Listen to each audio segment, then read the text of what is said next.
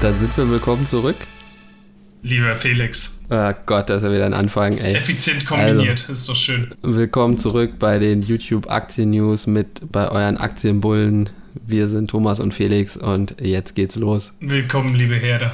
Ich habe mir beim äh, Aktionärs-TV oder bei der Aktionär-TV habe ich mir äh, Maidons Meinung angeschaut vom 12. Oktober. Da geht es eben um äh, mehr oder weniger die komplette äh, Lieferkette oder Produktionskette von Lithium bis hin zu fertigen Batterieprodukten, also über ne, Standard-Lithium, Neolithium, Livent, dann Samsung SDI, Vata bis hin zu BYD und Tesla. Was ist mit Zinnwald-Lithium?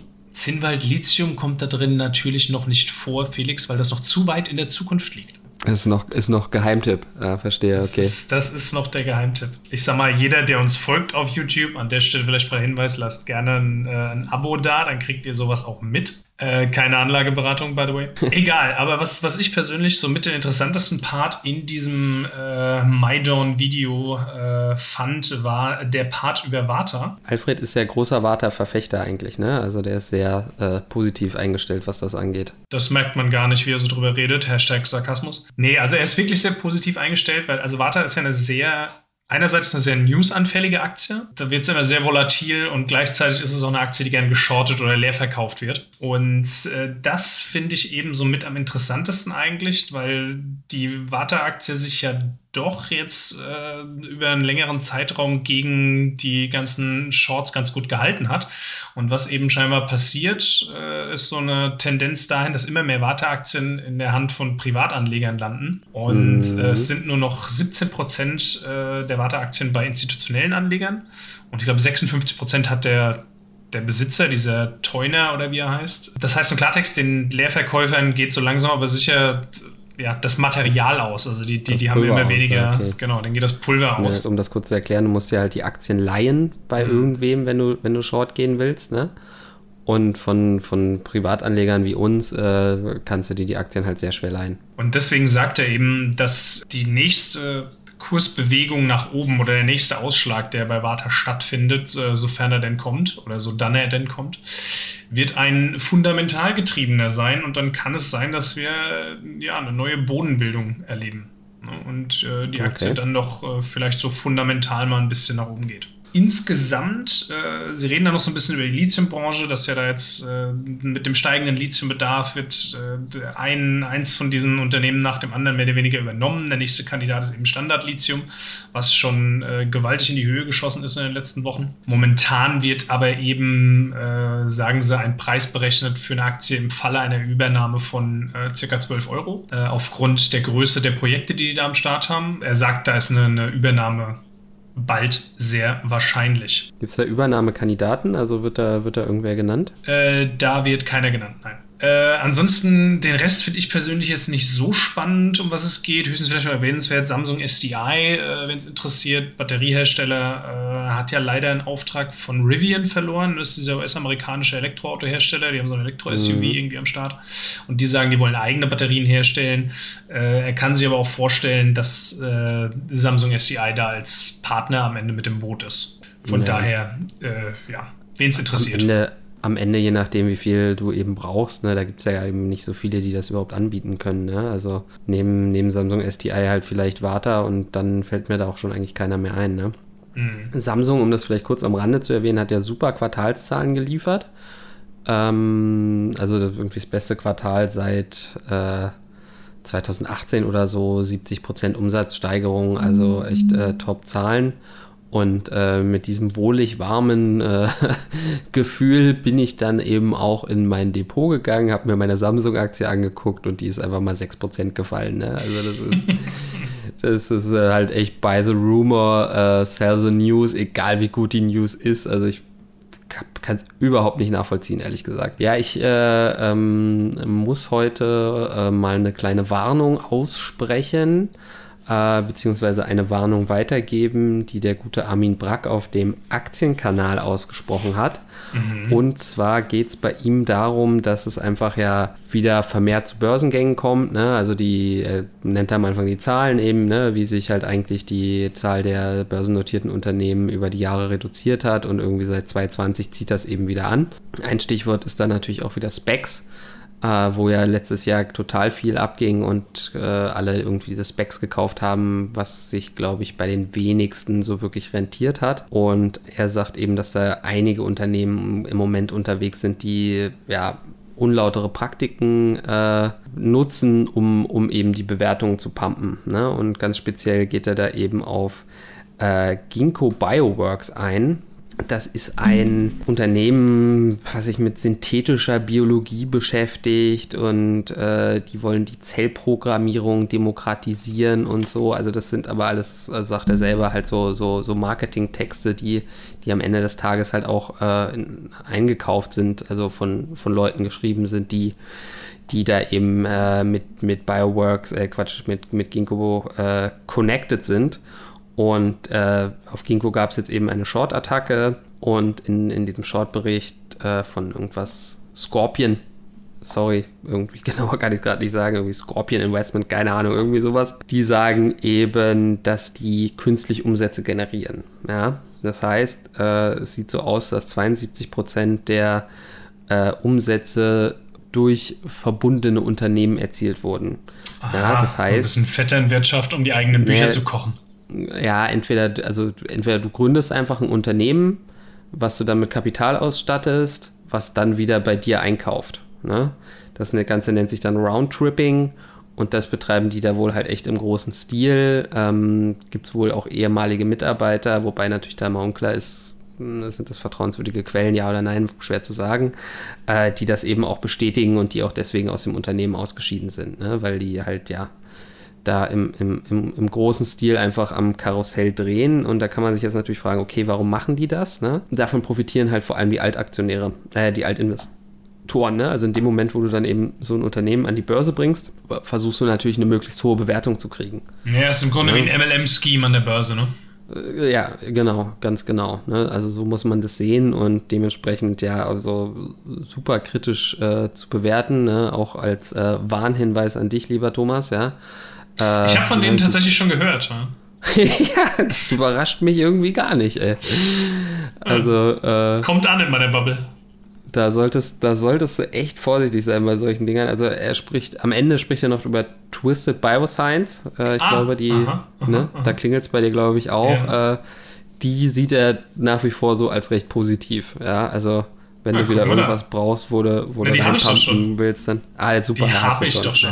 Thomas, dann hast du ausnahmsweise anscheinend mal alles richtig gemacht. Ich bin positiv überrascht. Die habe ich ähm, aber auch auf Anraten eines deutschen Fondsmanagers gekauft. Ja, aber auch, auch die können falsch liegen. Ja, also äh, sicherlich, sicherlich. Ja. Es, es ist so aber jemand mit gutem Track Record. Äh, ich kriege den Namen nicht mehr zusammen, von daher kann ich euch echt nicht sagen. Aber ohne das jetzt äh, zu weit ausführen zu wollen, aber ähm, der gute Patrick Boyle, über den wir letzte Woche auch schon mal gesprochen hatten, der ist immer noch voll im Evergrande-Thema und äh, der sagt da eben in seinem neuesten Video, da geht er eben auf eine, eine, eine Bewertung von äh, PwC ein, ne? Price Waterhouse Coopers, die halt irgendwie letztes Jahr noch gesagt haben, alles super bei Evergrande. Ne? Also also das ist halt echt super schwierig, Vertrauen zu finden. Wir hatten das gleiche mit äh, Wirecard, ne, wo ja hier Ernest Young auch gesagt haben, alles top, alles super. Immer wieder haben sie das gesagt und naja, am Ende äh, wir, wir, kennen, wir kennen alle, wie die Geschichte ausgegangen ist. Ne? Ja. Na gut, äh, dieser kleine Exkurs äh, wieder zurück zu dem guten Armin. Ähm, also, ne, sollte man echt vorsichtig sein. Äh, gerade eben, ich glaube, Kolja hat das an anderer Stelle gesagt, ne? der Proof of Concept ist einfach, dass du Geld verdienst, ja, also ja. oder dass du wirklich Gewinne erwirtschaftest, ne? Und das können diese ganzen Unternehmen halt einfach nicht gewährleisten. Was sie dann eben machen, ist halt diese Tricksereien, um eben den Umsatz zu pushen, ne? Dann hast du eben das Kurs-Umsatz-Verhältnis halt äh, ein bisschen verbessert, aber am Ende des Tages ist es halt so, dass die da seit Jahren immer wieder irgendwelche Projekte haben und noch nie ist irgendwas äh, Nennenswertes bei rumgekommen. Dementsprechend muss man halt super vorsichtig sein. In dem Zusammenhang nennt er auch noch zwei andere Firmen. Äh, das eine ist Berkeley Lights und mhm. das andere ist Zymergen, also ZY. Ähm, ja, wo, wo es halt ähnlich aussieht, ne? wo man halt auch sehr, sehr vorsichtig sein sollte. Also klar, da ist der Einschlag jetzt auch schon gekommen. Ne? Also die, die Short-Attacken sind schon da. Dementsprechend, wenn man es im Portfolio hat, ist es da jetzt schon ein bisschen zu spät natürlich. Aber ja, einfach, ich wollte das hier mal so reinbringen, um mal so eine Warnung auszusprechen, äh, dass man jetzt nicht unbedingt immer gleich gucken muss, was ist der nächste Ten-Bagger und äh, wo mache ich die meiste Rendite, sondern vielleicht auch ab und zu mal in was Solides investieren. Ich habe gehört, Samsung ist gerade ein bisschen gefallen. Ja, nur mal so. Keine Anlageberatung. Ich bin da bei Samsung investiert, also ich wäre natürlich sehr dankbar, wenn er da die Kurse ein bisschen stabilisiert. Okay, so viel dazu. Was hast du noch? Äh, ich war noch unterwegs bei äh, Markus Koch, Wall Street Opening Bell. Hello, ja. welcome from New York City. ähm, nein, Markus Koch, geiler Typ, der immer äh, sehr schön das Umfeld so, so etwas ganzheitlich beschreibt. Das mag ich ja bei ihm sehr. Äh, weil er eben dadurch äh, viele Erklärungen liefert, unter anderem auch äh, für solche Sachen, die du nicht verstehen kannst mit Samsung. aber anyway, also worum geht's? Erleuchte mich ich, ich erleuchtet, ich versuch's zumindest im Namen von Markus. Also in seinem letzten Video von gestern hat er schon, äh, hat er schon gesagt, dass seine Einschätzung eigentlich ist, dass die Nachrichtenlage momentan deutlich negativer ist, als es der Wirtschaft eigentlich ergeht. Mhm, und okay. äh, er sagt halt, es, wir sehen jetzt gerade so ein bisschen, also die Leute, ihr werdet es ja alle schon mitgekriegt haben, ne, die letzten zwei Tage ist die, die Börse, gerade der Tech-Sektor, sieht wieder relativ positiv aus. Das führt er eben darauf zurück, jetzt geht halt dieses Tauziehen los zwischen Inflation und wie sich die Inflation entwickelt und äh, den ganzen Quartalsberichten und wie sich die Wirtschaft in der Realität entwickelt. Er sagt halt, jetzt geht die Berichterstattungssaison los, ne, weil jetzt hier die, die ganzen wichtigen Quartalszahlen von den großen Firmen kommen und äh, JP Morgan, BlackRock und äh, Delta haben wohl jetzt schon irgendwie erste äh, Prognosen und Ergebnisse vorgestellt. Und äh, aus den Zahlen von JP Morgan und BlackRock zieht er eben erste Indizien dafür, dass es mit der Wirtschaft langsam wieder nach vorne geht, auch wenn das ein verlangsamtes Wachstum ist, aber so dramatisch ist es alles nicht. Ähm, und das macht er daran fest, dass die äh, Earnings per Share sowohl bei BlackRock als auch bei JP Morgan deutlich über den Erwartungen waren. Das heißt, BlackRock fällt dann auch erstmal um 5%, nachdem da die Zahlen höchst, dann, bekannt höchst, höchstwahrscheinlich, ja. macht Sinn, macht äh, Sinn. Äh, nee, ja. die Aktie, also die Aktie war zumindest am, am Morgen äh, an der Wall Street äh, noch im Plus. Und bei JP Morgan sieht er eben, äh, oder JP Morgan hat ein Kreditwachstum, ähm, also es gibt ein Kreditwachstum von 3 bis 5 Prozent. Und das deutet eben an, dass es der Wirtschaft oder dem, dem Tech-Sektor auch ein bisschen besser geht, wenn mehr Kredite aufgenommen werden. Die Und Leute haben Ideen, was sie mit dem Geld machen können, ja logisch. Ja, nur bei Delta Air, also die hat er auch angezogen, da ist wohl auch irgendwie 30 Cent Gewinn pro Aktie im letzten Quartal gewesen. Dabei wurden nur 17 Cent pro Aktie erwartet. Aber ähm, man darf äh, da eben nicht vergessen, klar, Buchungen und Erträge nebenzu. Ne? Ähm, äh, aber du darfst nicht vergessen, diese steigenden Energiepreise haben eben bei äh, Airlines ganz besonders harte Auswirkungen. Das heißt, wenn das mhm. weiter steigt, könnte es problematisch werden. Und selbst das Delta Management hat jetzt schon gesagt, dass im laufenden Quartal, dass das voraussichtlich nicht mehr profitabel wird. So, jetzt mal ganz kurz zum Thema, äh, warum die Samsung-Aktie fällt. Ähm, die IDC, das ist ein internationales äh, Marktforschungsunternehmen aus den USA, die ähm, Daten erheben zur Computerindustrie. Und die sagen eben, dass äh, im PC-Sektor äh, Corona ein ganz wichtiger Treiber war für das Wachstum und die gehen ja, eben klar. davon aus, dass in den nächsten zwei Quartalen no shit, die Nachfrage um 6 bis 9 Prozent sinken wird.